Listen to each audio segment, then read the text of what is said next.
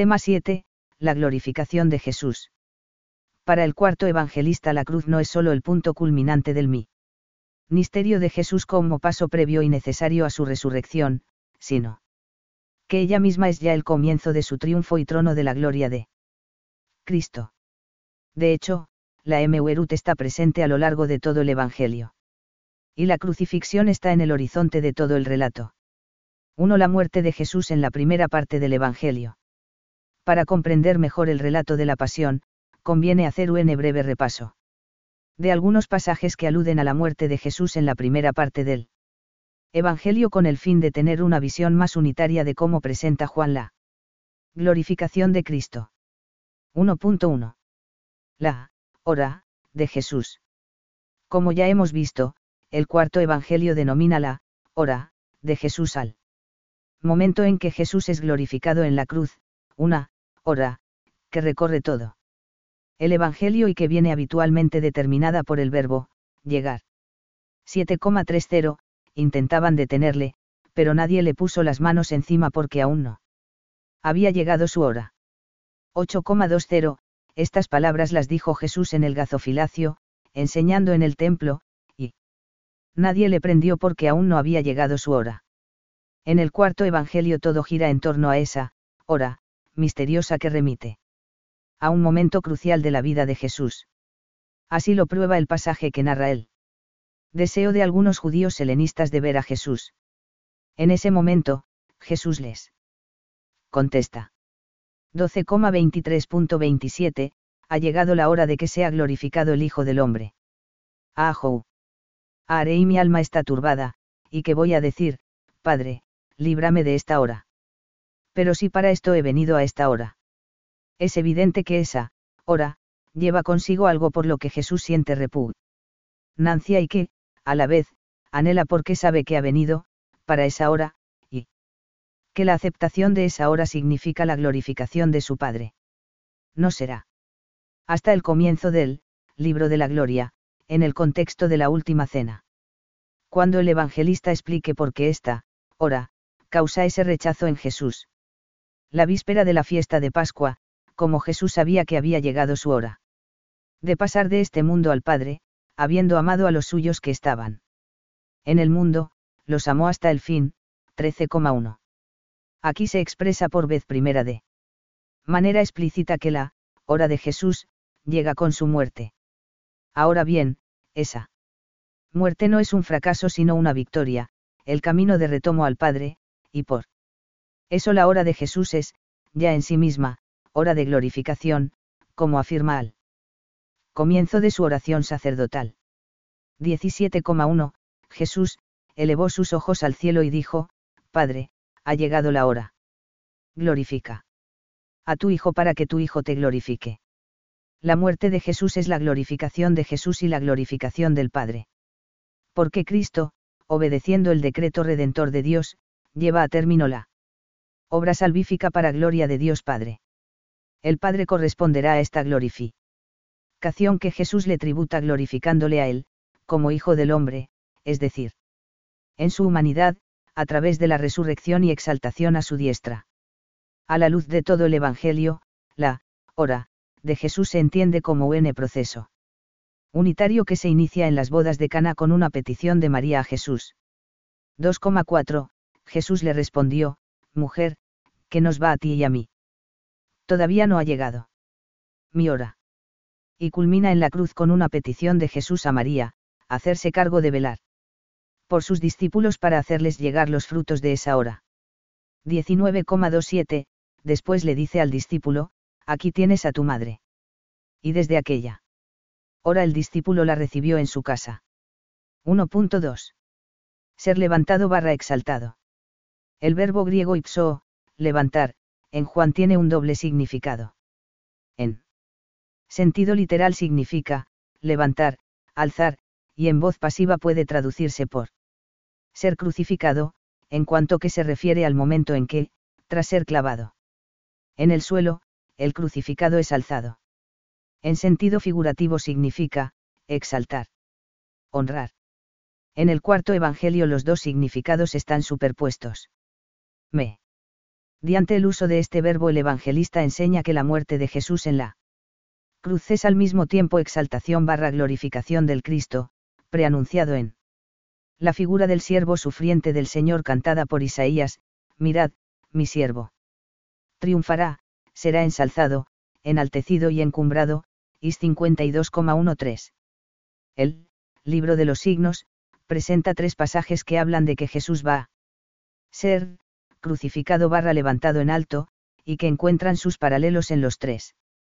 Anuncios sinópticos de la pasión, el Hijo del Hombre debía padecer mucho, va a ser entregado en manos de los hombres, lo matarán. Me. 8,31, 9,31, 10,33 a 34 y par. Para Juan esos anuncios no son solo predicciones de la muerte de Jesús, sino que manifiestan ya su glorificación. Los tres pasajes de Juan sobre la crucifixión barra exaltación de Jesús son los siguientes. A. 3,1315, pues nadie ha subido al cielo, sino el que bajó del cielo, el Hijo del hombre. Igual que Moisés levantó la serpiente en el desierto, así debe ser. Levantado el Hijo del hombre, para que todo el que crea tenga vida eterna en él. Los que miraban a la serpiente de bronce fabricada por Moisés quedaban CU8. En M 21,8 a 9. Para salvarse hay que mirar a Jesús en la cruz. De hecho, cuando Jesús muere, dirá el evangelista, mirarán al que traspasaron, 19,37. Se cumplen las palabras del profeta Zacarías, 12,10, y se hacen realidad las palabras pronunciadas por Jesús sobre la mirada de feo de rechazo al crucificado. B. 8,28, les dijo por eso Jesús, cuando hayáis levantado al Hijo del Hom. Bri, entonces conoceréis que yo soy, y que nada hago por mí mismo, sino que. Como el Padre me enseñó así hablo. La crucifixión de Jesús será su exaltación, porque será conocido verdadera. Mente por lo que es, Hijo de Dios, uno con el Padre. C. 12,31 a 34, ahora es el juicio de este mundo, ahora el príncipe de este mundo. Do va a ser arrojado fuera 32 y yo, cuando sea levantado de la tierra, atraeré a todos hacia M y 33 decía esto señalando de que muerte iba a morir 34 la multi. Tud le replicó, nosotros hemos oído en la ley que el Cristo permanece para siempre, entonces, como dices tú, es necesario que sea levantado el Hijo del hombre. La consecuencia final de la glorificación de Jesús es la atracción de toda la humanidad y de todo el cosmos hacia él, hacia el mundo de arriba. Sema. Nifiesta así el alcance universal que tiene esta glorificación. 1.3. Dar la vida, morir por. Un conjunto más de pasajes que hacen referencia a la pasión y muerte en la primera parte del Evangelio son aquellos que afirman que Cristo da su vida. O su carne, por los demás. Se pueden destacar cuatro. A. 6,51, yo soy el pan vivo que ha bajado del cielo. Si alguno come este pan, vivirá eternamente, y el pan que yo daré es mi carne para la vida del mundo. Do. Dar es sinónimo de entregar. Entregar la carne o la vida es morir, de igual. Modo que, beber la sangre, alude a la sangre derramada y por tanto a la muerte violenta. Las palabras de Jesús equivalen a las palabras de la institución de la Eucaristía, esto es mi cuerpo que se da por vosotros, 1 Co 11,24. Su cuerpo crucificado y su sangre derramada llegan a los hombres a través de la Eucaristía. 82b, 10,11, Yo soy el buen pastor. El buen pastor da su vida por sus ovejas. La cruz es el punto central del sermón sobre el pastor, y no como un acto de violencia que encuentra desprevenido a Jesús y se le inflige desde fuera, sino como una entrega libre por parte de él mismo. Cristo da vida, dándose así mismo voluntaria y libremente. C. 11,49 a 53, uno de ellos, Caifás, que aquel año era sumo sacerdote, les dijo. Vosotros no sabéis nada, ni os dais cuenta de que os conviene que un solo hombre muera por el pueblo y no que perezca toda la nación, pero esto no. Lo dijo por sí mismo, sino que, siendo sumo sacerdote aquel año, profetizó. Que Jesús iba a morir por la nación, y no solo por la nación, sino para reunir a los hijos de Dios que estaban dispersos. Así, desde aquel día decidieron darle muerte. La preposición griega para admite un doble significado, en lugar de, y por, en favor de. Caifás lo entiende en sentido de, morir en lugar del pueblo, mientras que Juan señala que no solo es, morir en lugar de, sino morir, en favor de, todos los hombres de todos los tiempos, refiriéndose a los efectos salvíficos de la muerte de Cristo. Jesús iba a morir no solo en lugar de Israel, sino para la salvación del verdadero Israel, la Iglesia Universal. D. 12,2324, Jesús les contestó, ha llegado la hora de que sea glorificado. El Hijo del Hombre. En verdad, en verdad os digo que si el grano de trigo no muere al caer en tierra, queda infecundo, pero si muere, produce mucho fru. Tú. La humillación es el camino de la exaltación. La muerte es la culminación de su entrega y el modo en que la vida de Jesús adquirirá plena eficacia, es la causa de la redención del género humano. Sin muerte no hay vida. 1.4. Cordero de Dios. Hay también un pasaje que reviste un especial interés para ilustrar la comprensión que tiene Juan sobre la muerte de Jesús, ya que añade un matiz sacrificial.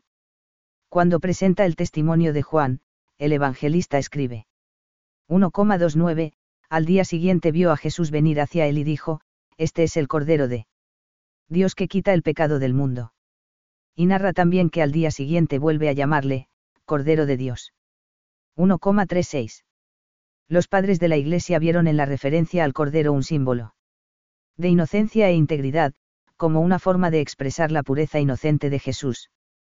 Pero esta expresión exclusiva de Juan encuentra también su posterior aclaración y confirmación en el relato de la pasión, cuando el evangelista Na. Raque condenaron a Jesús la parascebe de la Pascua, a la hora sexta, 19,14. Y que una vez muerto no le quebraron ningún hueso, 19,33.36. La parascebe. Era el día anterior a la Pascua en el que se preparaba todo lo necesario para la fiesta.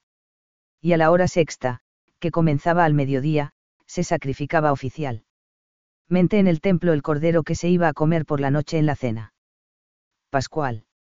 Conforme a la legislación del Éxodo, al cordero que se inmolaba en la cena de Pascua no se le podía romper ningún hueso, ex 12,46. A la luz de estas referencias, parece claro que la expresión, Cordero de Dios, remite a Jesús como Cordero Pascual, que es sacrificado por los pecados de la humanidad pero al mismo tiempo la expresión alude a otras realidades. La figura del siervo doliente del Señor profetizada por Isaías, en donde el siervo es presentado como un cordero inocente que es sacrificado, como cordero llevado al matadero, y, como oveja muda ante sus esquiladores, no. Abrió su boca, Is 53,7. Mostraría así el sentido expiatorio de la muerte de Jesús, tomó sobre sí nuestras enfermedades, cargó con nuestros dolores. Is 53,4, y el carácter de exaltación que tuvo, mirad, mi siervo triunfará. Será ensalzado, enaltecido y encumbrado, Is 52,13.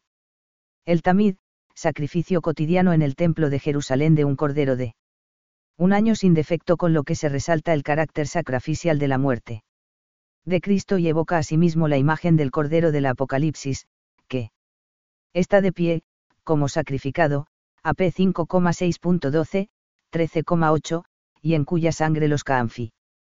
Sous de la fe lavaron y blanquearon sus vestiduras, AP 7,14. El sacrificio de Abraham, GN 22,1 a 14. Jesús sería el tipo del Hijo amado de Dios, tal como aparece en el relato del sacrificio de Isaac, con la diferencia de que a Jesús Dios no le evitó la muerte, muerte que Jesús aceptó voluntariamente para que el hombre no muera. 1.5. Dos signos proféticos.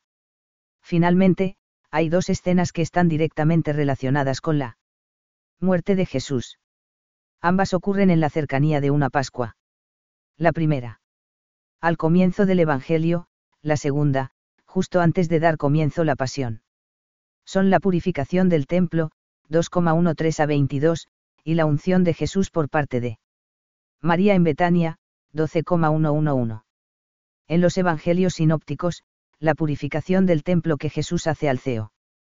Mienzo de la semana final en Jerusalén constituye la causa más inmediata de su condena a muerte. En el cuarto Evangelio, en cambio, se sitúa al comienzo del ministerio de Jesús de forma que no solo anuncia explícitamente la destrucción del templo, es decir, la muerte de Jesús, sino que además, para Juan, supone el comienzo del proceso de Jesús por el que las autoridades judías le condenarán a muerte. La unción en Betania cierra prácticamente el ministerio de Jesús y se sitúa inmediatamente antes de la entrada triunfal en Jerusalén. La conexión del pasaje.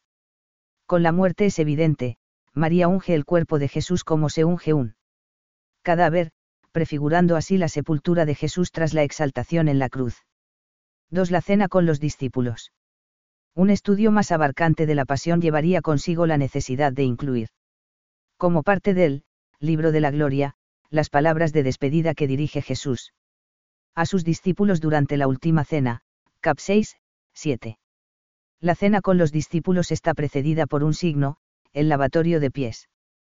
13,1 a 20, que hace de prólogo a la pasión y contiene en sí una síntesis de ella.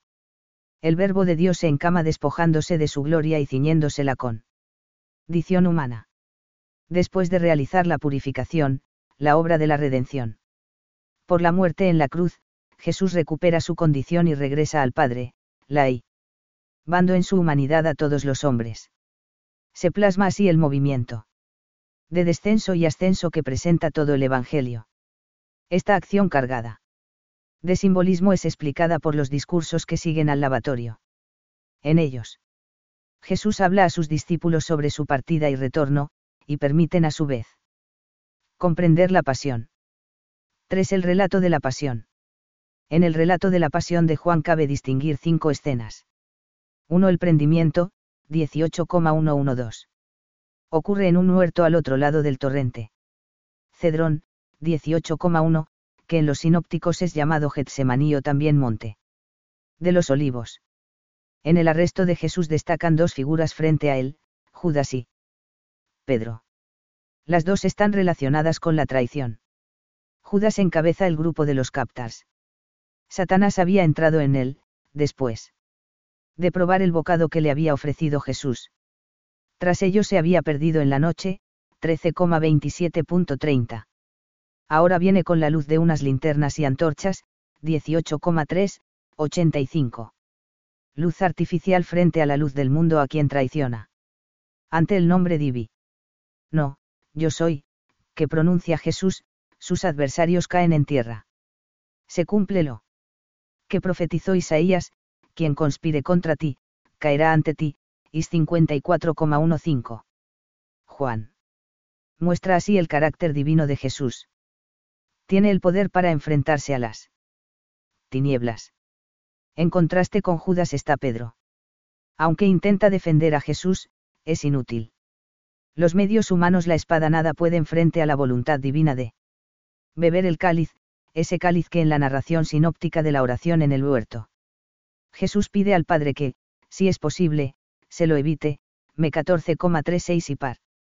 Jesús se entrega voluntariamente, cumpliendo así la voluntad del Padre. 2. Interrogatorio por Anás, negaciones de Pedro, 18,13 a 27. Como en la es. Cena anterior, frente a Jesús destacan otras figuras. En este caso son Pedro y las autoridades judías. Jesús, tras ser apresado y atado, es llevado ante Anás que gozaba de gran autoridad como anterior sumo sacerdote. Pedro es ahí en ti. Rogado por la portera sobre si era discípulo del que habían llevado atado. En oposición al, yo soy, de Jesús en el huerto resalta él, no soy, discípulo de Jesús, que pronuncia Pedro tres veces junto al fuego antes de que cante el gallo. 18,27. Después no reaparecerá hasta la mañana de resurrección. Más tarde junto a un fuego a la orilla del lago, espiará sus negaciones con una triple con. Fesión.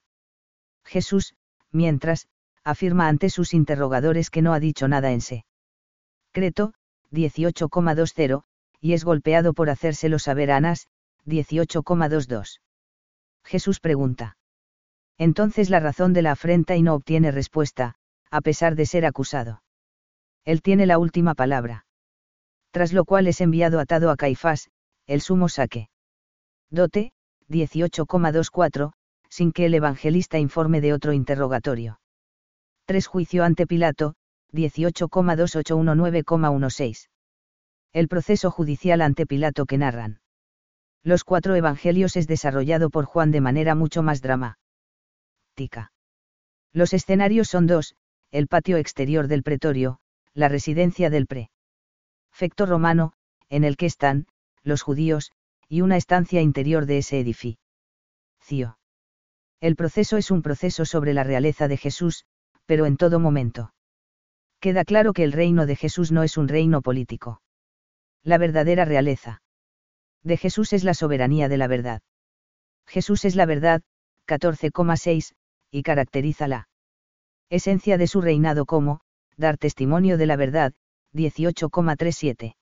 ¿Dónde está? La verdad, que es también luz, son juzgados los hombres. De modo que aquel hombre que es presentado en su humillación, el ex homo, 19,5, es Enrieli. Da del Hijo del Hombre, que viene a juzgar. Los que no se pongan de parte de la verdad, como Pilato, acabarán siendo siervos del mundo, las autoridades judías. Todo culmina en la sentencia donde se resalta la solemnidad del momento. Por la indicación del lugar el Litostrotos, 19,13, del día la Parascebeide. La hora hacia las 12 del mediodía, 19,14, la hora del sacrificio del Cordero. Pascual en el templo. 4 Crucifixión y muerte, 19,1737. En esta escena destacan Jesús y la cruz. Que, a diferencia de los sinópticos, lleva el mismo como el rey lleva su cetro. Pilato con el estilo de una inscripción imperial proclama la realeza de Jesús en tres lenguas, 19,1920. Con ello queda también clara la universalidad de esa condición real. Jesús es rey del universo. Con su muerte, todo está consumado, 19,30. Se ha llevado a cumplimiento. La obra de la salvación, CF 4,34, 5,36, 17,4. Las palabras, entregó el Espíritu. 19,30, manifiestan que Jesús muere realmente e insinúan también que entre. Y el Espíritu Santo, prometido en tantos momentos de su vida pública, cf. 14,26, 15,26, 16,7 a 14. El agua y la sangre que brotan de su costado remiten a numerosos signos y palabras que aparecen en el Evangelio. De manera especial, hacen relación a 7,38 a 39, donde se identifica el agua que es el de su cuerpo.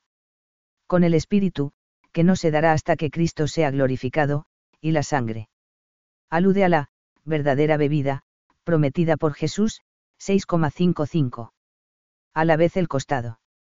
Abierto simboliza a la Iglesia y a los creyentes que se incorporan a ella por el bautismo y la Eucaristía.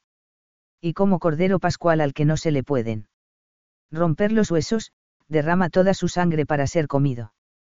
La vida eterna. Depende de la muerte de Cristo como ofrenda de sí mismo en cumplimiento. De la voluntad del Padre. El punto culminante de la humillación de Jesús se da en la cruz. Pero está bien en la cruz donde el Hijo del Hombre se eleva sobre la tierra para volver a su Padre. La crucifixión es ya el retorno de Jesús hacia el Padre, su ascensión. Y, por tanto, su glorificación. 5 Sepultura, 19,3842. A diferencia de los sinópticos, los que intervienen. Son dos hombres, Nicodemo y José de Arimatea. La muerte de Cristo empieza. Ya a traer a todos, 12,32 el que era discípulo a escondidas de Jesús, José, ya.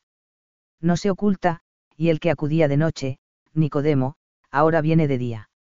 La gran cantidad de aromas con que preparan su cuerpo sugiere que a Jesús se le dio.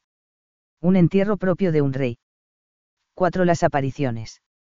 En Juan no se puede separar la muerte de la resurrección. La exaltación CEO.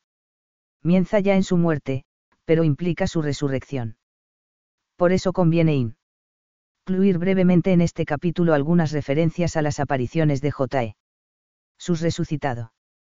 Como en los sinópticos, Juan no narra la resurrección, pero muestra las señales de qué ha sucedido, el sepulcro vacío y la peculiar disposición de los lienzos. Pero estos indicios, de por sí, no son suficientes para creer en la resurrección. De hecho, María Magdalena y Pedro son testigos de los indicios, pero no se dice que crean. Como Tomás, creerán después de verle. En cambio, el discípulo amado cree antes de ver a Jesús resucitado. De él se dice que entró en el sepulcro y, al ver un signo, los lienzos plegados y el sudario aparte, vio. Y creyó, 20,8. Por eso, a imitación del discípulo amado serán bienaventura. Dos quienes crean mediante los signos sin ver a Cristo resucitado, 20,29. Pero. También queda claro que esa fe es consecuencia del amor. ¿Cómo amaba más? Había llegado primero al sepulcro. Jesús se aparece a María Magdalena y, como el buen pastor, le llama por su nombre, 10,3 a 4. Las palabras del resucitado, ¿a quién buscas? 20,15, y él. Título, Rabbuni, maestro, evoca la escena de la vocación de los primeros discípulos, se volvió Jesús y, viendo que le seguían, les preguntó, ¿qué buscáis? 1,38. Es un nuevo comienzo. ¿Y cómo Andrés y Felipe hicieron? 1,40.45, María es enviada a proclamar lo que ha visto. Como consecuencia de la resurrección y ascensión al Padre, Jesús ha dado el poder de llegar a ser hijos de Dios a quienes creen en él. 1,12. Estos ya no son discípulos sino Manos, vete donde están mis hermanos y dails, subo a mi Padre y a vuestro Padre, a mi Dios y a vuestro Dios, 20,17. Las apariciones en el cenáculo enseñan que el resucitado es el mismo que él. Crucificado. Así lo evidencian las manos y el costado que muestra a los Pulos, 20,20. Es el momento de recoger los frutos de la exaltación en la cruz. La paz y alegría, rasgos característicos de lo que los judíos esperaban para los últimos tiempos, se hacen realidad con la aparición de Cristo, 20,19 a 20, tal. Como había prometido en su discurso de despedida, 14,27, 16,33, 16,20 a 22. 17,13. El soplo con la efusión de su espíritu, 20,22, es el Pentecostés joánico. Muestra la relación entre la misión de los discípulos y el don del espíritu.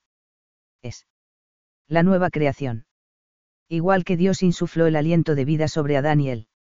Hombre comenzó a vivir, ahora Jesús insufla sobre los discípulos su propio espíritu, para que tengan la vida eterna. Se cumple lo que había dicho a Nicodemo sobre la necesidad de nacer del agua y del espíritu, 3,5 a 8. Ha nacido. Una nueva humanidad.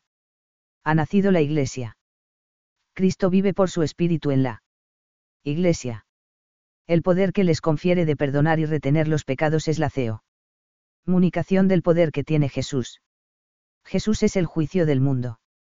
Ahora lo comunica a través del Espíritu a sus discípulos para que hagan presente ese juicio entre los hombres. La aparición a Tomás muestra que el testimonio sobre las apariciones de J.E. Sus, como no podía ser de otro modo, encontró incredulidad. Tomás Cui. Rever y tocar, 20,25. No acepta la palabra de los otros y quiere comprobar. Lo milagroso del hecho. Jesús le reprocha su falta de fe como reprochó a los que le pedían un milagro en Caná, si no veis signos y prodigios, no creéis. 4,48. Pero entonces, ante Jesús que se le aparece, Tomás pasa de encamar la incredulidad a pronunciar la más alta confesión de fe en Cristo de todos. Los Evangelios, Señor mío y Dios mío. 20,28. Es un eco del comienzo del prólogo, el verbo era Dios, 1,1. Los lectores futuros del Evangelio, los seré. Y entes de todos los tiempos, serán bendecidos por creer sin haber visto, 20,29. Han pasado de fundamentar su fe en signos maravillosos a una fe basada en la palabra de otros, en este caso en la del discípulo amado. En el apéndice, cap 21, se narra la aparición de Jesús resucitado junto al lago de Galilea, subrayando el papel de Pedro como cabeza de la comunidad. De los que creen. Se divide en dos partes, la escena de la pesca, 21,1 a 14, y las palabras de Jesús a Pedro y al discípulo amado, 21,15 a 23. La pesca milagrosa. Simboliza los frutos de la misión apostólica. La noche y la ausencia de Jesús en la faena muestran la esterilidad de la misión sin Jesús, CF 15,5. En cambio, con Jesús, la pesca es abundante, Pedro saca la red del agua con 153 peces grandes. 21,11. El, sacar, o, arrastrar, evoca de nuevo la glorificación de Jesús, y yo, cuando sea levantado de la tierra, atraeré a todos hacia mí, 12,32, significando así la universalidad de la misión. La escena de la comida tiene también un simbolismo relacionado con la Eucaristía, la orilla del lago, el pan y el pez. Sobre el fuego, el distribuir el pan y el pescado entre los discípulos evocan la escena de la multiplicación de los panes y de los peces, que también tuvo lugar cerca del lago, 6113, y, por tanto, tienen connotaciones eucarísticas. En la fracción del pan está Cristo resucitado. La segunda escena, 21,15 a 23, vuelve a conectar con la pasión. Junto a un fue. Go Pedro negó a Jesús. Ahora, junto al fuego, Pedro es rehabilitado ante él. Resucitado, quien le predice su muerte y le exhorta a seguirle hasta el final. Se cumple así lo que Jesús le había dicho en la cena de despedida, cuando éste manifestó que estaba dispuesto a seguirle y dar la vida por Jesús, me seguirás más tarde, 13,36. Y siendo Jesús el único pastor, cap 10, Pedro tendrá la misión de ser el pastor de la comunidad hasta dar la vida, como Jesús, por las ovejas. La muerte también afectará al discípulo amado, que cuando se escribe. El Evangelio probablemente ya había muerto, 21,23. Queda así claro que no. Hay que seguir a un personaje, por importante que sea, sino hay que seguir a Jesús.